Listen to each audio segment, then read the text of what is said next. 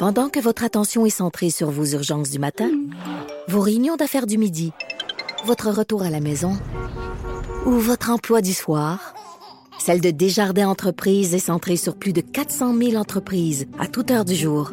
Grâce à notre connaissance des secteurs d'activité et à notre accompagnement spécialisé, nous aidons les entrepreneurs à relever chaque défi pour qu'ils puissent rester centrés sur ce qui compte, le développement de leur entreprise. Radio. Cube Radio. Acteur majeur de la scène politique au Québec. Il analyse la politique et sépare les faits des rumeurs. Trudeau le midi. Bon lundi, bon début de semaine. Aujourd'hui, on est le 29 avril 2019. Mon nom est Jonathan Trudeau. Bienvenue à Cube Radio dans une émission qui s'appelle Trudeau le midi. Content de vous savoir euh, à l'écoute. J'espère que vous avez passé un beau euh, week-end. Bon, évidemment, lorsqu'on se dit euh, beau week-end, peu importe ce que vous avez fait, si vous vous comparez euh, aux gens qui sont victimes des inondations terribles, des inondations historiques, on est rendu vraiment euh, à dire ça. Je pense qu'il n'y a pas d'enflure verbale euh, lorsqu'on lorsqu'on le dit de cette façon-là. des inondations historiques qui touchent le Québec. Il y a tellement de gens qui sont touchés par ça. Il y a quelques minutes à peine, la vice-première ministre, ministre responsable de la sécurité publique, Geneviève Guilbeault, faisait le point. On est rendu à plus de, je pense, 6250 maisons qui ont été plus de 9000 personnes qui sont touchées. Et évidemment, évidemment, euh, le summum de, de la vision apocalyptique, ben, c'est à Sainte-Marthe-sur-le-Lac. Euh, samedi soir, la digue qui, euh, qui a cédé, donc une digue naturelle de glaise qui a cédé sur une distance de 50 à 75 pieds. Je ne sais pas si vous avez eu l'occasion de voir la vidéo, euh, je, le dis exclusive là parce que c'est le seul endroit où vous pouvez le voir. C'est pas pas question de se vanter, mais le seul endroit où cette vidéo-là est disponible, c'est sur le site de TVA Nouvelles. Euh, J'imagine ça a été relayé par le journal également. Mais il y a un citoyen qui était, d'ailleurs, je, souligne son courage. On pourrait peut-être même dénoncer le courage de ce monsieur-là, mais qui semble être debout sur la digue à quelques mètres à peine d'où euh, d'où ça a cédé et qui a filmé là, dans les tout premiers instants où on voyait l'eau qui passait du lac au terrain avoisinant euh, la, la, la, digue et euh, qui venait carrément là, engloutir une bonne partie de la ville. Je vous rappelle que c'est le tiers des euh, citoyens donc qui sont qui sont touchés par ça. Une petite municipalité de, de 18 000 citoyens seulement. Alors les impacts sont énormes et sans plus tarder, on va aller rejoindre mon collègue Mario Dumont qui était sur place aujourd'hui en émission spéciale pour animer son émission Dumont à LCN. Il est en ligne. Salut Mario. Salut. Euh, Mario, j'ai envie de te demander, toi ce matin, euh, tu t'es rendu là, bon, en voiture pour aller faire ton émission. Euh, quand tu es arrivé à Sainte-Marthe-du-Lac, qu'est-ce que tu vois? Est-ce que déjà en arrivant dans la, municipalité, tout de suite, on prend conscience qu'il y a quelque chose qui s'est passé ou quelque chose qui se passe? Oui, c'est comme assiégé. La première chose, c'est que la, présence policière, c'est vraiment impressionnant parce que c'est toutes les rues, dans le fond, ben, c'est pas compliqué, c'est inondé à partir du lac en montant. Mm. Fait que toutes les rues qui, qui, qui, finissent dans qui finissent vers le lac là, sont toutes fermées. Il y a des policiers au départ de chaque rue. Là. Tu la 23e, la 24e, la 25e, la 26e, à chacune, il y a une auto de police avec euh, avec les gyrophares parce que vraiment, on voulait empêcher les gens. C'était ça l'enjeu ce matin. Je dirais un des gros enjeux, c'était de retourner à sa maison. Les gens ont ont des choses à aller chercher. Pour dire, le fait qu'il fait beau ce matin, l'eau a baissé un tout petit peu. Euh, les gens se disaient, c'est le temps de retourner, on va aller voir notre maison, on va aller voir cette perte totale, on va aller voir si l'eau a atteint le, le fameux premier plancher. Là, c'est, même si t'en mm. as sept pieds dans le sous-sol, c'est le plancher d'en haut n'a pas été touché. Donc, les gens voulaient ça. Aller chercher des choses, aller vérifier l'état de leur maison et c'était interdit. Donc, il y avait, il y avait quand même un petit peu de tension, là. Des gens qui sont déjà un peu à bout puis des policiers qui ont euh, qui ont un travail à faire, donc il y avait déjà un peu de tension. Sinon, euh, écoute, c'est beaucoup, beaucoup, beaucoup d'entraide. Euh, puis, mais dire, la, faut le voir, l'ampleur du secteur qui est inondé. Je veux dire, quand on dit le tiers de la ville, c'est pas une immense ville, Sainte-Marc, mais c'est quand même une bonne ville. c'est, c'est, chaque rue, tu sais, tu te promènes, chaque rue, le bout est inondé, mais sur peut-être, je sais pas, moi, trois quarts d'un kilomètre, un kilomètre, le nombre de maisons. On voit de loin, on voit le parc de maisons mobiles. Si on dit que ça va être quasiment une perte totale ou probablement une perte totale, c'est vraiment, vraiment énorme.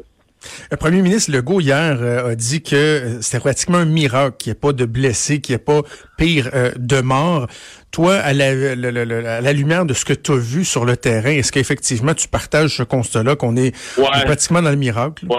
Puis, puis, puis euh, il a raison de dire que si la digue avait cédé, donc je sais pas si c'est lui qui l'a dit, je pense que oui, si la digue avait cédé à une heure du matin, deux heures du matin, quand tout le monde dort, parce que là, on s'entend que pas mal plus compliqué de réveiller les gens, euh, qui prennent conscience de ce qui se passe.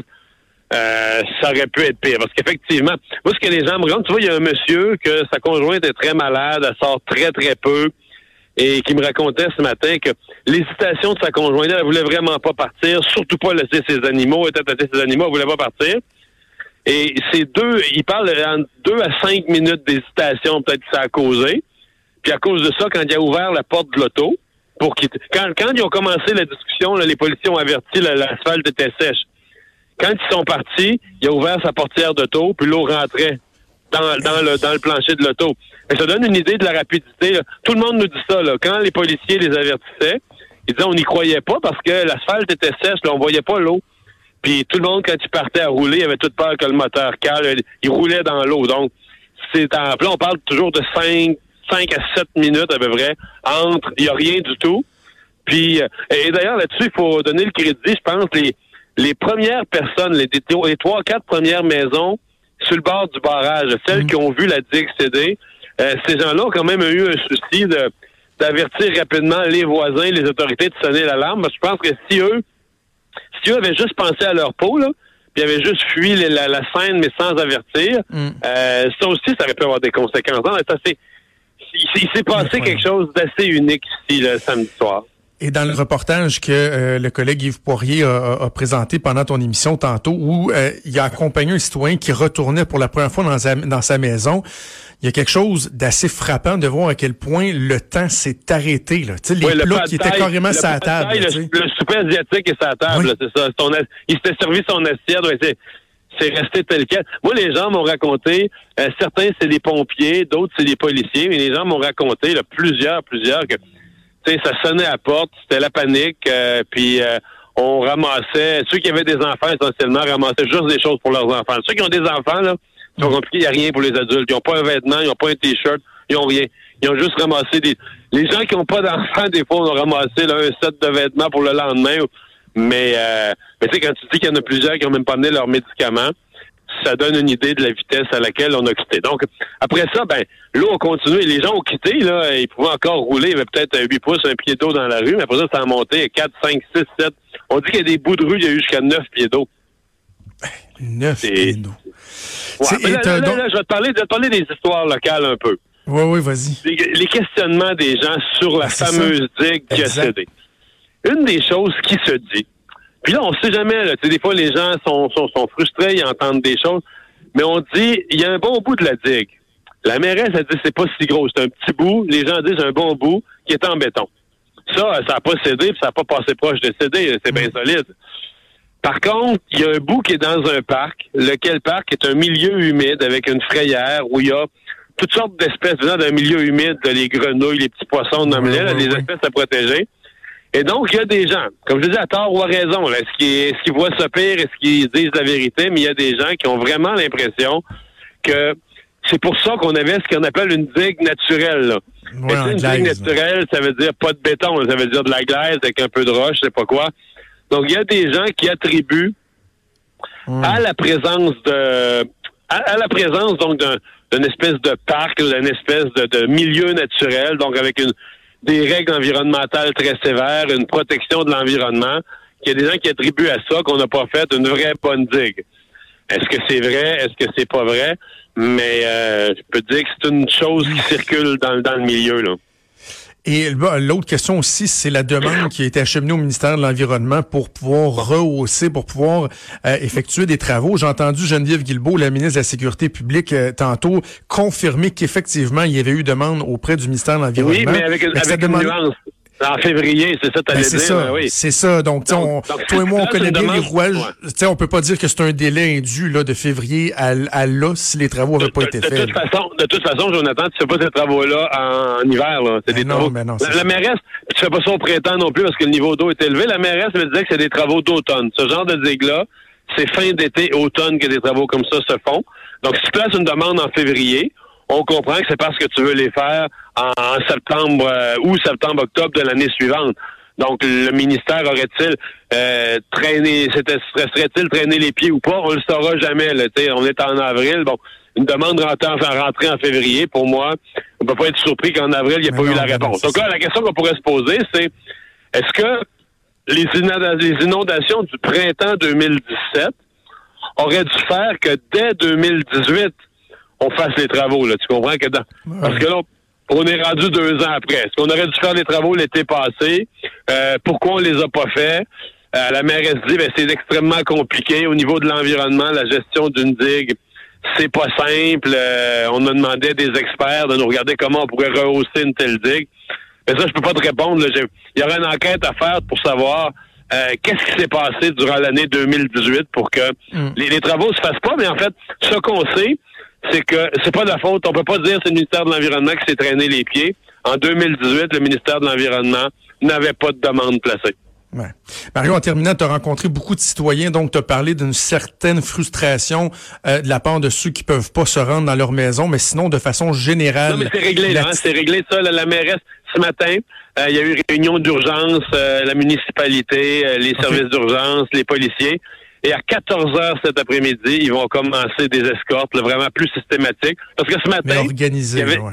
Il y avait ce matin, il y avait certaines escortes. Il fallait vraiment faire la démonstration qu'on avait euh, une urgence, sais, un médicament rare ou quelque chose comme ça.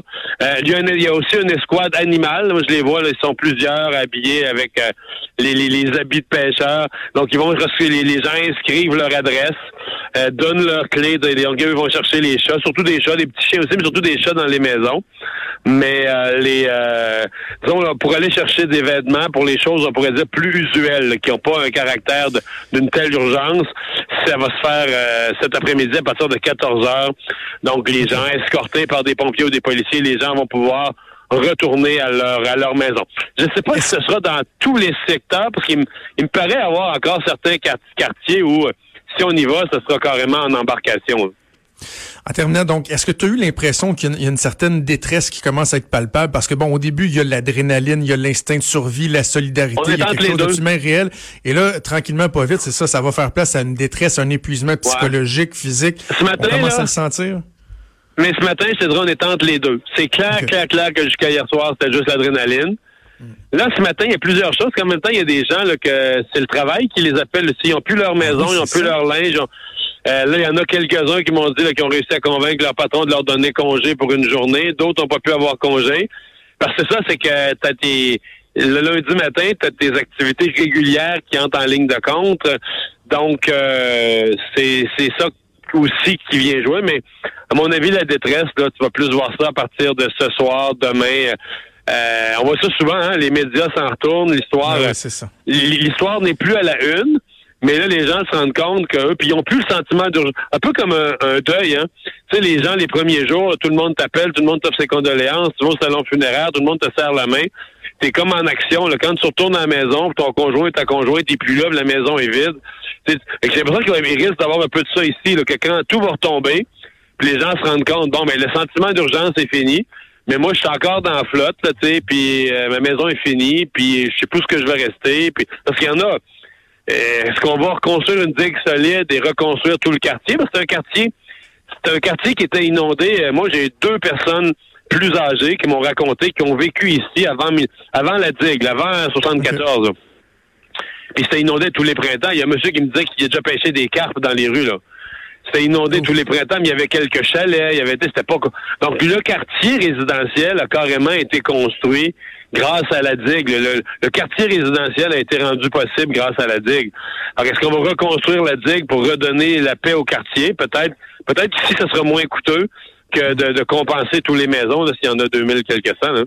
Est-ce que les gens voudront rester? Ça, c'est l'autre euh, l'autre question. Mario, tu Ah te mets ouais, en route à... des questions, là. Ah À 15h, tu es en onde euh, à Cube? Oui, oui, comme d'habitude, à Cube, 15 heures.